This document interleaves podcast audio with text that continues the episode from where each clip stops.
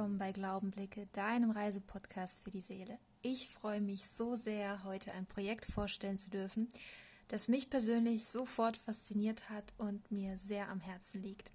Dazu habe ich einen besonderen Gast in den Podcast eingeladen. Niklas Hubmann ist Mitbegründer von Shades of Love. Shades of Love ist ein Projekt, das es sich zur Aufgabe gemacht hat, neue und gebrauchte Sonnenbrillen in die entlegensten Gebirgsregionen dieser Welt zu verteilen. Da in den Anden und den Himalayas die UV-Strahlung besonders intensiv und gefährlich ist und nicht nur die Haut, sondern auch die Augen nachweislich schädigen kann, leidet bis zu 80 Prozent der Bevölkerung dort an Augenkrankheiten wie beispielsweise Blindheit oder Augenkrebs. Was viele nicht wissen, Sonnenbrillen können einen riesen Beitrag leisten, die Augen der Menschen in diesen Regionen zu schützen und somit bestimmte Augenkrankheiten vorzubeugen. Niklas berichtet im Interview von der Idee über die Gründung bis hin zu den Abenteuern, die er mit Shades of Love erlebt hat und wie eine einzige Sonnenbrille ein Menschenleben und auch die damit verbundene Lebensqualität positiv beeinflussen kann. Ich wünsche dir ganz viel Freude und Inspiration mit diesem Interview. Ich freue mich riesig, hier heute auf Glaubenblicke ein unglaublich großartiges und spannendes Projekt vorstellen zu dürfen. Im Interview ist heute Niklas Hubmann, Mitbegründer des Projekts Shades of Love. Hallo Niklas, da, danke, dass du heute im Podcast dabei bist und ja, dir auch die Zeit nimmst. Magst du ein bisschen von Shades of Love erzählen? Was ist Shades of Love genau für ein Projekt?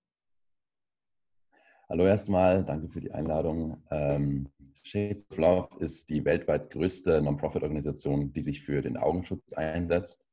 Ähm, kurz gefasst, wir sammeln Sonnenbrillen auf der ganzen Welt von Individualpersonen, aber auch von Sonnenbrillenherstellern und bringen diese Sonnenbrillen in abgelegene Regionen wie dem Himalaya zum Beispiel, da dort in diesen, in diesen Höhen 80 Prozent der Leute an Augenkrebs, grauen Star und Blindheit leiden.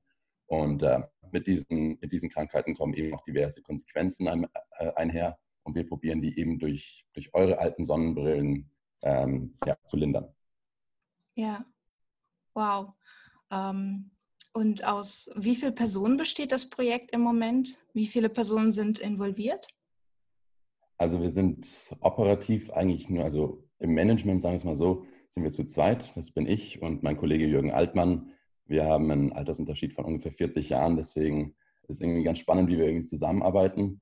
Allerdings haben wir auch diverse Leute, die für uns PR machen, ähm, die Kollaborationen raussuchen und ähm, die aber auch Brillen verteilen. Das heißt, ich würde mal sagen, im ganzen Team, im erweiterten Kreis, kann man bis zu 40 Leute dazu zählen. Mhm. Genau. Und du hast die Region schon ähm, ja, ein bisschen benannt bzw. gesagt, wo ihr ähm, hauptsächlich tätig seid. Um welche Region handelt es sich genau? Um welche Länder?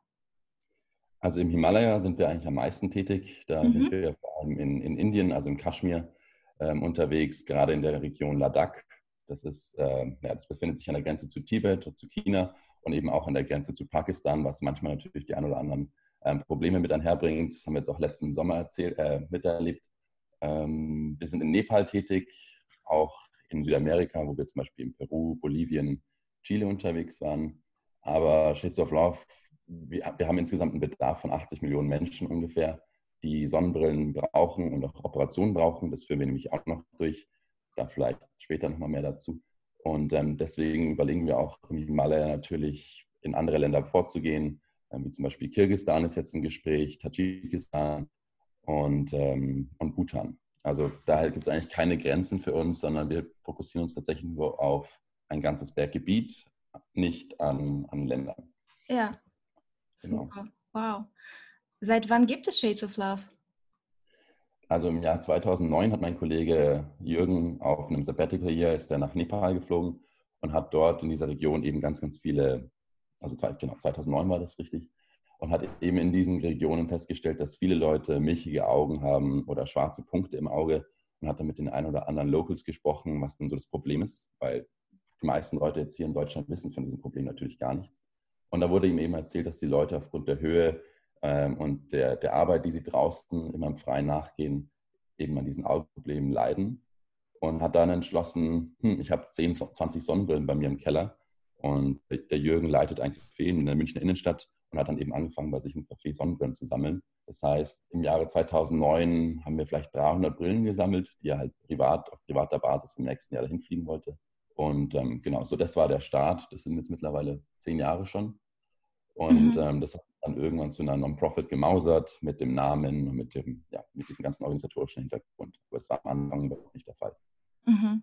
Und da ist dann also auch die Idee zu Shades of Love entstanden, 2009. Oder war das schon vorher so ein Gedanke?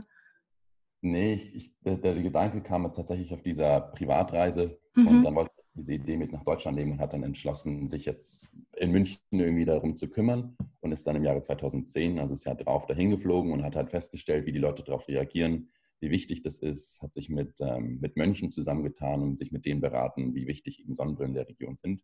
Und ähm, hat dann eben angefangen, von nicht nur 300 Brillen zu sammeln, sondern es wurden dann irgendwann mal 3000. Und ähm, ja, nach den ein oder anderen Jahren, ich bin dann, ich glaube, nach drei, vier Jahren ähm, nach der Idee dann dazu gekommen, ähm, haben wir jetzt mittlerweile bis zu 600.000 Brillen gesammelt. Ähm, genau, also das, das, das, ist relativ schnell durch die Decke gegangen. Aber wie gesagt, der Bedarf ist 80 Millionen, deswegen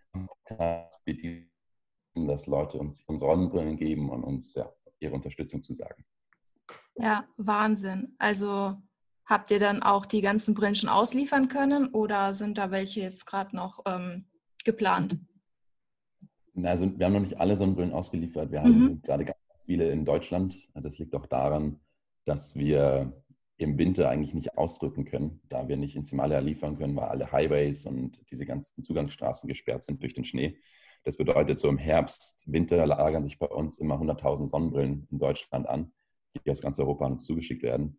Das heißt, die kann man dann auch noch dazu zählen. Ja. Ähm, also die sind jetzt in den 600.000 dazu gezählt. Also ich würde mal sagen, verteilt haben wir ungefähr 350, 400.000 Sonnenbrillen. Okay, wow. Das ist echt eine Menge. Und ähm, ja, was sich da jetzt auch gesammelt hat über die ganzen Jahre und überhaupt, dass äh, wie man das strategisch umsetzt und ja auch mit, mit den Jahreszeiten, dass man dann auch in die Gebiete nicht so vordringen kann in manchen ähm, ja, Jahreszeiten, wie man gerne möchte.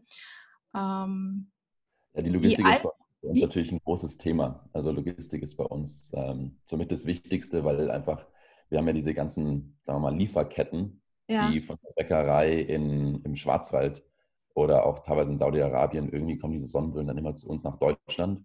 Mhm. Und warum Deutschland? Warum gehen die nicht direkt in Regionen, was vielleicht einfacher wäre, würde man denken. Da wir in Koblenz haben wir eine Werkstatt, die wird von einer Partnerorganisation betrieben, die, ähm, wo behinderte Leute vom Staat gefördert, jegliche einzelne Sonnenbrille, die wir geschickt bekommen, ähm, auf den richtigen Standard überprüfen, die reinigt, die repariert, wenn da irgendwie der Bügel kaputt ist, sodass wir sozusagen zentral aus Deutschland all diese Brillen in die ganze Welt schicken. Das bedeutet, eigentlich 50 Prozent meiner E-Mails und 50 Prozent meiner, meiner Kopfschmerzen sind auf, ja, auf Logistik zurückzuführen. Ja, ist halt ein riesiges logistisches Unterfangen, das stimmt. Wie alt sind denn die Menschen durchschnittlich, die ja eine Sonnenbrille benötigen oder auch tatsächlich ähm, eine Augenoperation? ich würde mal sagen, im Schnitt für, für die Augenoperation, das geht so ab 30 los. Natürlich gibt es da auch die ein oder anderen Ausreißer, so mit Mitte 20. Aber so tatsächlich Augenoperation und über 80 Prozent Blindheit, das ist so ja, ab dem Alter 30, ab dem Alter 30 so. Mhm. Ähm, aber tatsächlich verteilen wir Sonnenbrillen auch an Kleinkinder bis zu Rentnern. Ähm, das liegt aber auch daran, dass wir unsere Verteilung relativ spontan durchführen, da wir nicht wirklich planen können, wo sind die Leute gerade unterwegs. Das heißt, wir können nicht, wir haben keine demografische Übersicht über die Täler. Das liegt daran, dass einfach gibt es wenig Daten über diese Region. Das sind viele Nomaden, das sind Leute, die mit, mit Zelt und Ziegen irgendwie durch die Länder ziehen. Und ähm, deswegen ist es immer ein bisschen schwierig abzuschätzen, ähm, wie viele Kinderbrillen brauchen wir jetzt in dem Tal, wie viele Erwachsenebrillen brauchen wir jetzt in dem Tal, wo genau müssen wir Operationen durchführen. Ähm, das, ist, das ist immer ein bisschen schwierig. Aber ich würde mal sagen, so im Schnitt aus meiner eigenen Erfahrung verteilen wir die Brillen an 30-Jährige. Also die, die mhm. Bevölkerung vor Ort ist tatsächlich viel, viel jünger, als jetzt in Deutschland zum Beispiel ist. Ähm, und das ist auch gut so für uns, da wir dann, desto früher wir helfen können, desto mehr ja, Komplikationen und Krankheiten können wir vorbeugen. Ähm, deswegen sind wir eigentlich ganz froh darüber, dass die Leute dort noch ähm, ja, relativ, relativ jung sind. Ja, und du hast schon erwähnt, dass die Sonnenbrillen äh, sozusagen aus aller Welt kommen. Welche Voraussetzungen sollten die Brillen erfüllen? Also wie, wie gesagt, wir checken jede einzelne Brille, selbst wenn die, die H&M-Brille für 5 Euro ja. oder die, die man auf dem Festival mal irgendwie bekommen hat, Die kann man alle an uns schicken.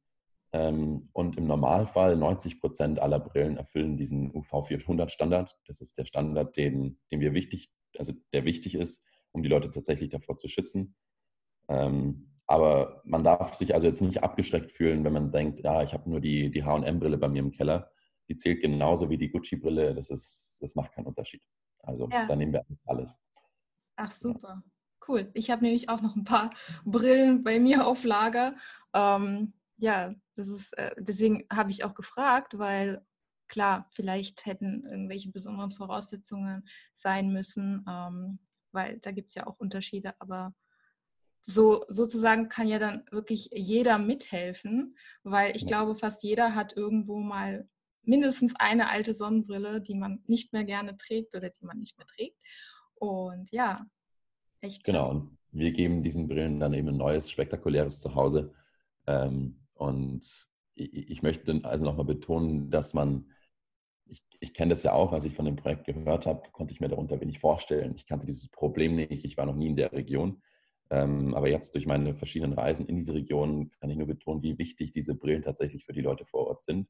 Man muss sich mal vorstellen, wenn man 29, 30 ist und auf einmal 80 Prozent blind ist ähm, oder gar Augenkrebs bekommt, welcher übrigens tödlich ist, dass man seine Kinder nicht beim Aufwachsen sehen kann. Man kann nicht auf dem Feld arbeiten, weil man einfach nicht sieht, welches, welches Loch muss man buddeln.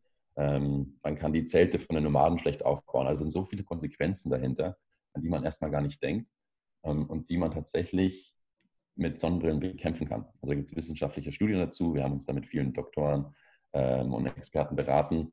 Und jede einzelne Sonnenbrille, das ist das Schöne und das Einfache an dem Projekt, kommt einfach tatsächlich zu 100 Prozent bei jedem in Not an und ähm, hat dann dort eine Lebensspanne von, wir gehen immer so von fünf bis zehn Jahren aus. Das bedeutet, der Impact den deine alte Sonnenbrille im Keller haben kann, ähm, der ist riesig für die Leute vor Ort. Und das ist eigentlich das Schöne am Projekt, dass es so einfach, so unorthodox ähm, ja, und so direkt ist.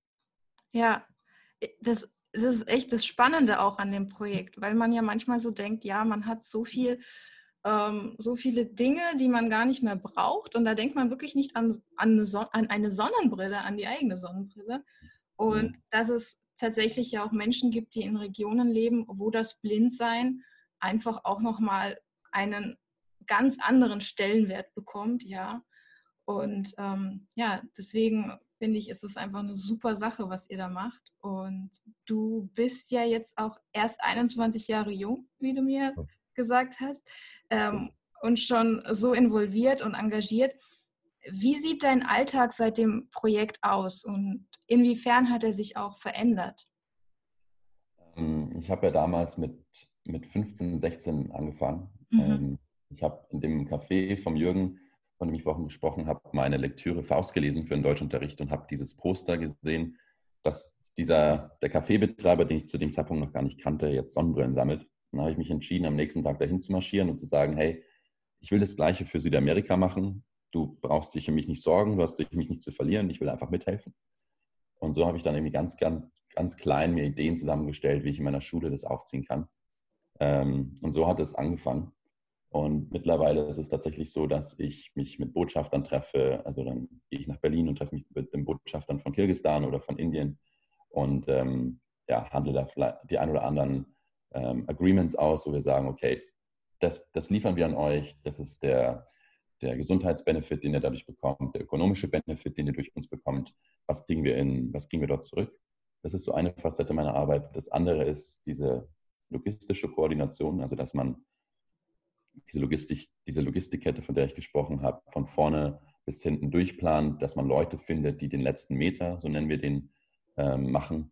Also die Leute, die tatsächlich auch Sonnenbrillen verteilen. Das kann ich mittlerweile nicht mehr alleine machen mit dem Jürgen, sondern brauchen wir Freiwillige, da brauchen wir Locals, die eben diesen letzten Meter auch machen.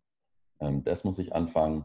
Und ein ganz großer Teil ist es natürlich, sich irgendwie coole Ideen auszudenken. Wie kommen wir an Sponsorengeldern? Wie kommen wir an Sonnenbrillen? Und ähm, das ist eigentlich das Spannendste an der Arbeit. Da kann man ganz kreativ sein. Da muss man sich überlegen, auf welche Unternehmen hat man Lust, ähm, auf welche, welche Kollaborationsmöglichkeiten gibt es da so. Und da kann man sich ein bisschen austoben. Also so diese drei Facetten ähm, ist das so meine Arbeit neben der Uni. Genau. Ja, wunderschön. Und was war eure größte Herausforderung bisher?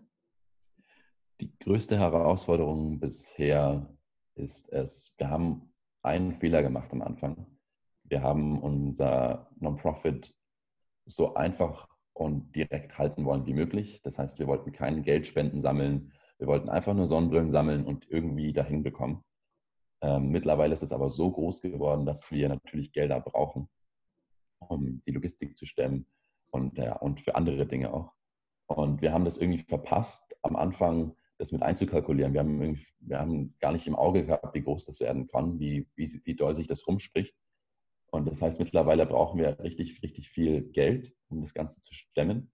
Ähm, aber man muss eben sich umstrukturieren. Jetzt muss man auf einmal irgendwelche Fundraising-Pläne ausüberlegen. Und davon habe ich und der Jürgen relativ wenig Ahnung. Das ist so ein Lernprozess. Und das ist so unser größtes Problem gerade, ähm, rauszufinden, wie können wir am besten Geld für unser Projekt einsammeln, das sich eigentlich nur durch Sonnenbrillen und dem Reisen definiert. Also ja. Ist, also wie kann man da Vertrauen aufbauen, dass die Leute sagen, hey, wir geben euch mal 200, 300, 400 Euro. Ja. Ja, das ist, das ist tatsächlich schon eine Herausforderung. Aber ich schätze auch, je mehr Leute davon erfahren, desto mehr kann man äh, die Menschen dafür begeistern. Weil, also, ich habe von eurem Projekt tatsächlich auf Instagram erfahren und war mhm. dann auch gleich so, äh, ja, fasziniert. Einfach wirklich nur fasziniert, weil ich habe davon von etwas, in, also von etwas Vergleichbarem noch nie gelesen und auch noch nie gesehen und, und fand eben auch eure ähm, Einsatzgebiete so interessant. Und alleine diese Idee, die ist einfach so, ja, ähm, wie soll ich das sagen? Also es ist einfach faszinierend, inspirierend und ich glaube schon, dass man da die Menschen erreichen kann, da mitzuhelfen und mitzumachen, eben weil man so wenig auch über diese Regionen weiß und auf diese Art und Weise den ähm, Menschen dort helfen kann. Und ja, also Hut das ist lustig, dass du das ansprichst mit dem Instagram. Wir haben tatsächlich erst seit zwei Wochen angefangen, auf Instagram so ein bisschen Werbung zu schalten, weil ich das Gefühl hatte, wir sind auf Instagram unterrepräsentiert repräsentiert. Ähm, wir haben tolle Bilder, wir arbeiten mit professionellen Fotografen zusammen. Ähm, jede, jedes einzelne Bild erzählt eine Geschichte. Also man reist teilweise stundenlang mit dem Motorrad irgendwie durch abgelegene Bergregionen mit Gletschern links und rechts und ja, eben diesen spektakulären Leuten um einen rum. Und die Bilder kommunizieren eben dieses Abenteuer, was bei uns bei Shades of Love ganz, ganz wichtig ist in, ja, in, in der Vermarktung unseres Projekts. Wir sind eine abenteuerliche Organisation, wie ich sie selber jetzt auch nicht kenne bei anderen Organisationen. Und eben dieses Abenteuer probieren wir durch die Bilder darzustellen. Und ähm, deswegen haben wir jetzt entschieden, auf Instagram das so ein bisschen zu pushen. Deswegen finde ich es ganz cool, dass du darüber auf uns zugekommen bist. Und ähm, genau, also das, diese Abenteuerfacette ist bei uns eigentlich das A und O, weil das natürlich auch, um darauf zurückzukommen, bei den Leuten gut ankommt dass die Leute sehen, wow, das ist eine coole Story und die Leute, die mir helfen, die sind spektakulär und wie wir da überhaupt hinkommen, ähm, das, ist, das ist auch schon irgendwie ja, eine Minute lesen oder mal Bilder angucken wert. Ja, absolut, weil wenn man keine Gesichter dazu hat, dann sind das Zahlen, dann sind das entfernte Regionen, da hat man ja wenig ja. Bezug dazu. Aber sobald man dann, ja, wie diese, dieses eine Bild bei euch auf Instagram von dieser Frau, die da so lächelt in der Sonnenbrille, ähm, sobald man natürlich so ein, so ein Bild sieht und auch die Menschen dahinter und wie die Menschen dort wohnen und unter welchen Bedingungen tatsächlich, ähm, mhm. dann hat es gleich einen ganz, ganz anderen Stellenwert und da hat man gleich einen viel ähm, ja, emotionaleren Bezug auch natürlich dazu. Und ich glaube, das ist ja gerade bei so einem Projekt wie diesem sehr, sehr hilfreich. Und äh, ich bin auch sehr froh, dass ich auf euch aufmerksam geworden bin, ähm, dass ich eben eure Posts gesehen habe, weil also mich hat selten so ein Projekt gleich begeistert, dass ich sage, oh ja, ich, ich möchte euch hier auf Glaubenblicke vorstellen. Ich möchte euch da echt ähm, unterstützen. Und ja, also danke nochmal dafür. Ja, klar. Auch die Frau, die du gerade angesprochen hast mit der, mit der Sonnenbrille, das ist auch so ein Fall. Also ich kann natürlich von zu jedem Post, den wir machen, eine Geschichte erzählen, ja. die irgendwie spannend ist. Und bei der Frau war es irgendwie ganz speziell. Da sind wir zehn Stunden lang äh, bei Wind, Regen über den höchsten Bergpass der Welt gefahren. Und wir hatten zwei Leute dabei, die, das war das erste Mal für die auf dem Motorrad. Das heißt, es war ja sowieso schon abenteuerlich. Ähm, das heißt, wir sind dann irgendwie über diesen Bergpass gekommen und dann kommt man abends raus, nachdem man acht Stunden im Regen unterwegs war. Und dann abends öffnet sich irgendwie diese Wolkendecke und es schießt die Sonne durch. Und dann fährst du langsam irgendwie diese, das ist so eine ganz ähm, kurvige Bergstraße runter. Und dann öffnet sich so ein ganz riesig weites Tal mit vielleicht zwei, drei Häusern drin. Und wir so, ja, okay, yes, da können wir irgendwie, können wir irgendwie unterkommen heute Abend, weil es manchmal kannst du nicht planen, wo du abends rauskommst. Jedenfalls kommen wir dann in dieses kleine Dorf an und wir haben eben diese drei, zwei Häuser gesehen und dachten, okay, da findet sich bestimmt was. Und wir klopfen an alle Türen und schauen irgendwie durch die Fenster und ist alles irgendwie ein bisschen leer. Aber da war eben dann diese eine Frau, die dann vom anderen Talende auf uns zugekommen ist. Und dann haben wir auf sie gewartet. Und es war eben so eine 80, wie ich mal sagen, 80-jährige Frau, ganz bucklig und mit so einem Krückstock und kommt dann auf uns Mitte 20-jährige Jungs auf Motorrädern, natürlich weiß, ähm, auf uns zu und fängt an zu lächeln und uns die Hände zu schütteln und fragt, was wir machen. Also ich kann kein Ladaki, aber ich nehme mal an, sie hat uns gefragt, was sie macht. Die sah sehr verwundert aus. Und dann haben wir eben probiert, mit Zeichensprache, mit den Bildern, die wir bereits gemacht haben, zu kommunizieren, was wir hier genau tun. Ähm, und dann ist sie ausgebrochen in Tränen hat sich so gefreut und hat die Brille genommen und wir haben sie aufgesetzt. Wir haben bestimmt fünf, 15 Minuten mit der verbracht. Ähm, und dann am Ende war es dann so, dass sie sich da hingestellt hat. Wir sind dann weitergefahren, weil wir da nicht schlafen konnten bei ihr. Ähm, und dann hat sie da, man, das, das Tal war ja sehr weit und als wir zurückgeguckt haben, stand die dann immer noch da, nachdem wir vielleicht schon drei, vier Minuten gefahren sind. Und da in solchen, das war echt krass. Und in solchen Situationen merkt man dann erst, was für, ja, wie, wie wichtig dieses Projekt ist zum einen, aber auch was für Freude es für die, die Leute bereitet, mit Leuten in Kontakt zu kommen, die sie in ihrem Leben nie erwartet hätten. Ja. Und also wir sind in Südamerika oft die ersten weißen Menschen, die Leute gesehen haben seit der Kolonialisierung. Und oft haben sie natürlich dieses Gedanken, dieses Feindbild im Kopf, dass die Weißen kommen jetzt und machen die Sachen kaputt, die sie aufgebaut haben. Und wenn wir da hinkommen, irgendwie lächelnde ähm, Jungs aus Deutschland, die irgendwie Lust haben zu helfen, das öffnet so viele Türen. Also die, wie viele Geschichten wir schon haben, wo wir bei Leuten eingeladen worden sind, ähm, was die bereits schon als Dankbarkeit für uns geschlachtet haben. Ähm, ja, das ist immer wieder irgendwie, ja, das, das treibt mich irgendwie so an, dieses Projekt aufzubauen, weil ich denke, das, das haben viele Volunteers verdient, diese Momente. Und das macht mir auch einfach wahnsinnig viel Freude, das zu machen. Ja, und dann einfach auch diese Gastfreundlichkeit weltweit, eben wie du schon gesagt hast, dass sogar in Regionen, wo man eher davon ausgeht, da würde es Feindbilder geben und die Menschen sehen dann, hey, da kommt jemand zum Helfen und reagieren dann doch so gastfreundlich. Das, mhm. Ja, das sind natürlich ganz, ganz besondere Momente. Und ähm, was war so das größte Abenteuer bisher?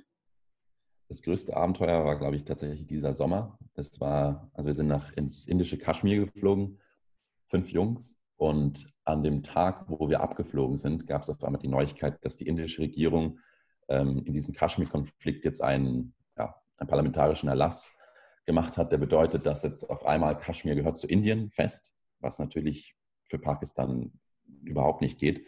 Da gab es dann Kriegssituationen, also es wurde jetzt nicht wirklich abgefeuert, aber die haben die Highways geklärt für Kampfjets und für Panzer und all so Sachen.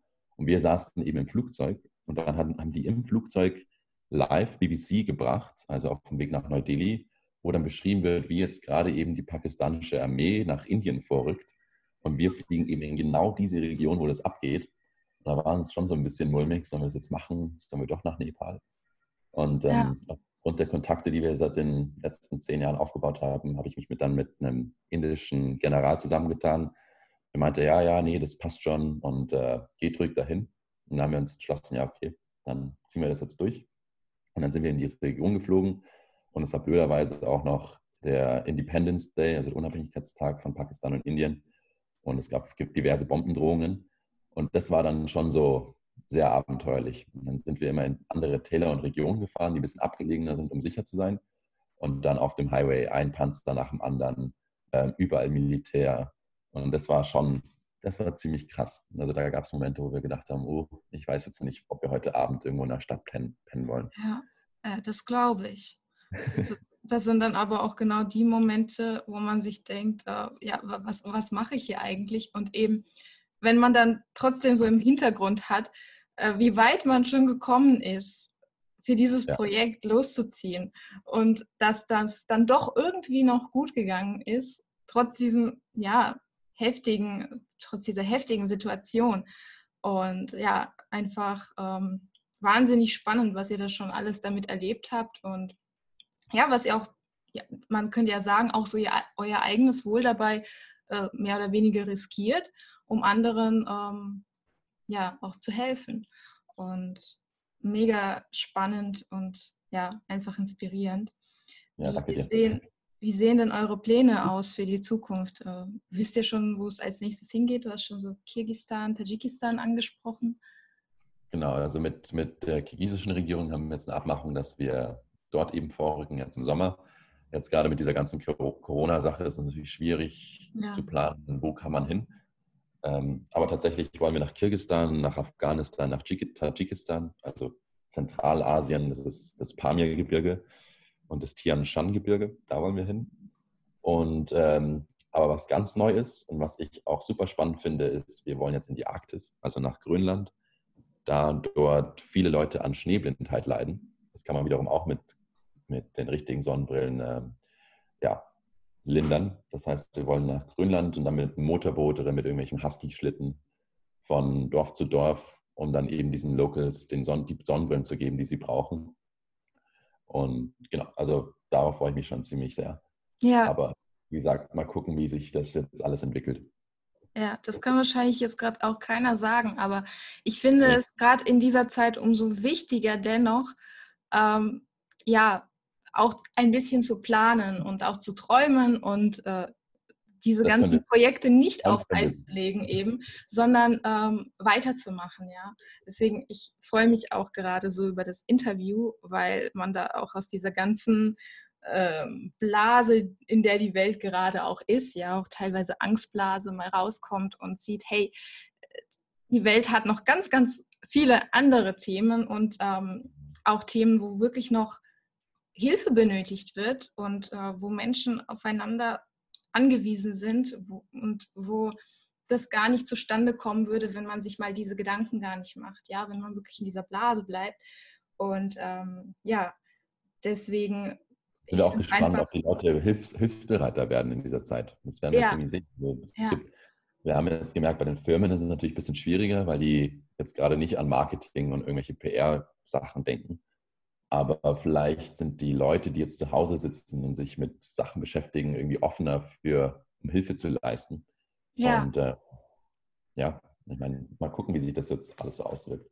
Ja, das ist auch meine Hoffnung und auch mein Appell, eben in dieser Zeit nicht die Ellenbogen auszufahren, sondern tatsächlich ähm, mein Appell an Hilfsbereitschaft, dass man die sich gegenseitig ja, ein bisschen unter die Arme greift und sei es auch nur der nötige Abstand momentan. Aber einfach, ich glaube, das, das ist so eine Herausforderung gerade, dass man eben nicht in Panik verfällt, sondern menschlich bleibt und ähm, ja, wie man darauf reagiert. Und ich finde es natürlich schön, wenn wir alle auch erstmal ganz ruhig reagieren und ja, die Situation annehmen, das Beste draus machen, aber auch schauen, wie wir uns gegenseitig helfen können. Weil ich glaube, wir hatten, also wenn nicht jetzt, wann dann, ja? Mhm.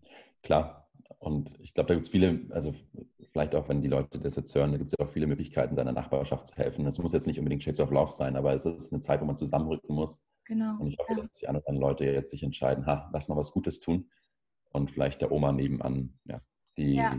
Lebensmittel bringt. Also wir haben bei uns im Ort hier jetzt auch gerade äh, Nachbarschaftshilfe, da kann sich jeder eintragen, ähm, für was er sich natürlich gerne eintragen möchte, beispielsweise Gassi gehen oder einkaufen gehen und sei es auch dann nur die Einkäufe vor die Tür zu legen, weil man ja auch nicht weiß, wie das mit den, ja, wie es gerade aussieht, äh, ob man da rechtzeitig getestet wird oder nicht. Aber einfach ähm, ja, ein bisschen schauen, wo, wem kann man unter die Arme greifen, äh, vielleicht auch bei den Nachbarkindern mh, hm, Nachhilfe geben und solche Geschichten. Also da kann auf jeden Fall ja jeder irgendwie seinen kleinen Beitrag leisten. Und wenn die Zuhörer sich jetzt aber fragen, hey, Shades of Love, das ist ein super Projekt. Was kann ich tun? Wie kann ich direkt helfen und euch dabei unterstützen? Ähm, am wichtigsten, was wir zurzeit tatsächlich am meisten brauchen, ähm, das klingt jetzt blöd, aber es ist tatsächlich Spendengelder, weil wir unsere Operationen, diese Hunderttausenden von Sonnenbrillen an den Mann bringen müssen und ich das mit meiner Studentenkasse irgendwie nicht mehr schaffe. Das hat am Anfang, habe ich tatsächlich mein eigenes Geld dafür aufgewendet, aber das geht nicht mehr. Und deswegen wäre es toll, wenn man vielleicht jetzt in dieser Zeit vielleicht 10, 20 Euro an uns spenden könnte, ähm, wenn nicht sogar mehr, um da den Beitrag zu leisten. Wenn jetzt allerdings ihr auch Sonnenbrillen im Keller habt oder sonst wo, dann oder eure Nachbarn, euer Office oder wer auch sonst, die könnt ihr uns natürlich auch gerne zuschicken. Das findet ihr alle auf unserer Webseite. Ich denke mal, das könnte man irgendwie verlinken bei dem Podcast. Auf jeden Fall. Ich genau. werde alle Informationen und alle Links auch nochmal in den Show Notes aufführen. Und dann kann jeder, der da einen Beitrag leisten möchte, und sei es auch nur eine Sonnenbrille und sei sie auch nur von HM, äh, gerne mitmachen und ist herzlich eingeladen. Genau, und da, da ist dann auch verzeichnet, wo man die Brille hinschicken kann. Wir haben auch in, in ganz Deutschland, in, eigentlich in ganz Europa Sammelstellen, wo man hingehen kann ähm, und die Sonnenbrillen abgeben kann. Ähm, genau, die kommt dann zu uns. Und das Dritte, wie man sich bei uns engagieren mag, und das ist relativ häufig gefragt, ist tatsächlich in diese Region zu reisen und zu verteilen und dieses Abenteuer ein bisschen mitzuerleben. Mittlerweile haben wir auch diese Möglichkeit geschaffen für diese Leute, die motiviert sind, dahin zu reisen, da wir mit ähm, Reiseagenturen uns zusammengetan haben. Und diese gewisse Reiseagenturen, die findet man auch bei uns auf der Website, ähm, die kann man kontaktieren und sagen, hey, ich habe Interesse für Shades of Love zu reisen und die Brillen in abgelegenen Bergregionen zu verteilen, was Gutes zu sehen und trotzdem was Schönes zu machen, äh, was Schönes zu sehen. Ähm, genau, da könnt ihr euch auch engagieren und dann in unserem Namen dahin zu gehen, Fotos machen von den Leuten, sodass wir nachvollziehen können, dass ihr die auch verteilt habt und ja, so ein bisschen das Abenteuer von uns teilen. Ja, Wahnsinn, super. Weil ich komme ja auch ursprünglich aus Zentralasien und ich kann jetzt jedem, der zuhört, auch nur sagen, es ist äh, eine wunder, wunderschöne Region, eine Landschaft, wie man sie sonst vielleicht gar nicht zu Gesicht bekommt. Und gerade für Naturliebhaber und Landschaftsliebhaber ist das natürlich auch ein, eine, äh, ja, ein, also eine wundervolle Chance. Und ähm, ja, auch Teil von so einem Projekt zu werden oder zu sein. Super. Ähm, Genau, und am Ende von jedem Interview stelle ich äh, meinen Interviewgästen immer eine Frage. Und zwar, was war dein persönlicher Glaubenblick? Also dieser Augenblick, der für dich eventuell deine ganze Sichtweise aufs Leben verändert hat oder wo es Klick gemacht hat und ja, du einfach gemerkt hast, jetzt sehe ich alles anders. Du meinst vor allem in Bezug auf das Projekt jetzt? Genau. Ich glaube, das sind diese Momente, von denen ich vorhin auch gesprochen habe, wo man, indem man auf Leute zukommt, mit denen man im Leben nicht gerechnet hätte, die man sich nicht mal im Kopf ausmalen kann. Und selbst wenn man diese Leute, die so unterschiedlich sind, die, die kein Internet haben, die nicht mal, sie denken, du könntest mir auch was Böses tun, dass diese Leute trotzdem ähm, nett zu einem sind, großzügig, ähm, herzlich und dass eben diese diese Feindlichkeit, die oft in, in unseren Ländern, auch gerade auch jetzt in den westlichen Ländern, ähm, irgendwie überschwappt, dass die gemacht ist, die ist synthetisch, die ist nicht, die ist nicht natürlich. Was das Natürliche ist, ist auf Leute zuzugehen, Leuten zu helfen und für Leute da zu sein. Weil ich glaube, am Ende sind wir eine gewisse Familie und jetzt auch gerade in Zeiten von Corona ist es wichtig, sich das vor Augen zu halten. Und äh, ich merke das eben ganz, ganz doll, wenn wir eben in diese Regionen reisen und ja, diese Freundlichkeit empfangen. Ja, ich finde das so schön, wie du gesagt hast, dass diese ganzen Grenzen tatsächlich synthetisch sind, also künstlich erschaffen. Das fällt mir auch so auf, je mehr ich reise, ja auch sehr, sehr viel gereist bin und natürlich auch hoffe, weiterhin zu reisen, wenn sich das alles entspannt. Und genau das ist es, dass diese ganzen Feindbilder tatsächlich äh, in den Medien auch, ja, hochgepusht werden und dass in der direkten Begegnung doch so viel Menschlichkeit herrscht, egal wo man hingeht. Und genau das zu bewahren und ja, jetzt natürlich in dieser Zeit noch intensiver wahrzunehmen, das ist wunderschön. Ja. ja. Also Niklas, vielen herzlichen Dank für dieses wundervolle Interview und dass du dieses inspirierende und schöne Projekt mit uns teilst. Ich bin Danke mir sicher, dir. wir werden, ja, ich bin mir sicher, wir werden noch viel mehr davon hören. Und ich danke dir von Herzen und wünsche dir einen wunderschönen Tag. Und ja, danke dir. Danke dir auch. Bis dann. Bis dann. Ich hoffe sehr, dass dir unser Interview gefallen hat und vielleicht magst auch du Shades of Love unterstützen. Alle Infos und Links zu Shades of Love findest du in den Show Notes. Schreib mir gerne deine Gedanken zu diesem Interview. Welche Information hat dich am meisten berührt, erstaunt oder sogar überrascht? Ich freue mich wie immer auf dein Feedback. Du findest mich auch wie immer auf Instagram unter @glaubenblicke. Und danke, dass ich mit dir dieses wundervolle Projekt teilen darf. Und was mich besonders motiviert ist, dass jeder ein Teil davon sein kann und wie aus einer einzigen Reise so ein großes Projekt werden konnte. Außerdem ist es mir persönlich wichtig, auch in der aktuellen Ausnahmesituation mit dem Coronavirus eben nicht den Kopf in den Sand zu stecken, sondern weiterzumachen, sich nicht unterkriegen zu lassen. Ganz im Gegenteil, sich zu informieren, sich weiterzubilden und ja, dir diese unfassbar schönen Projekte und die Menschen dahinter vorstellen zu können. Danke dir, dass auch du Teil meiner Reise bist und bis zum nächsten Mal. Ich freue mich drauf. Glaube und blicke nach vorne.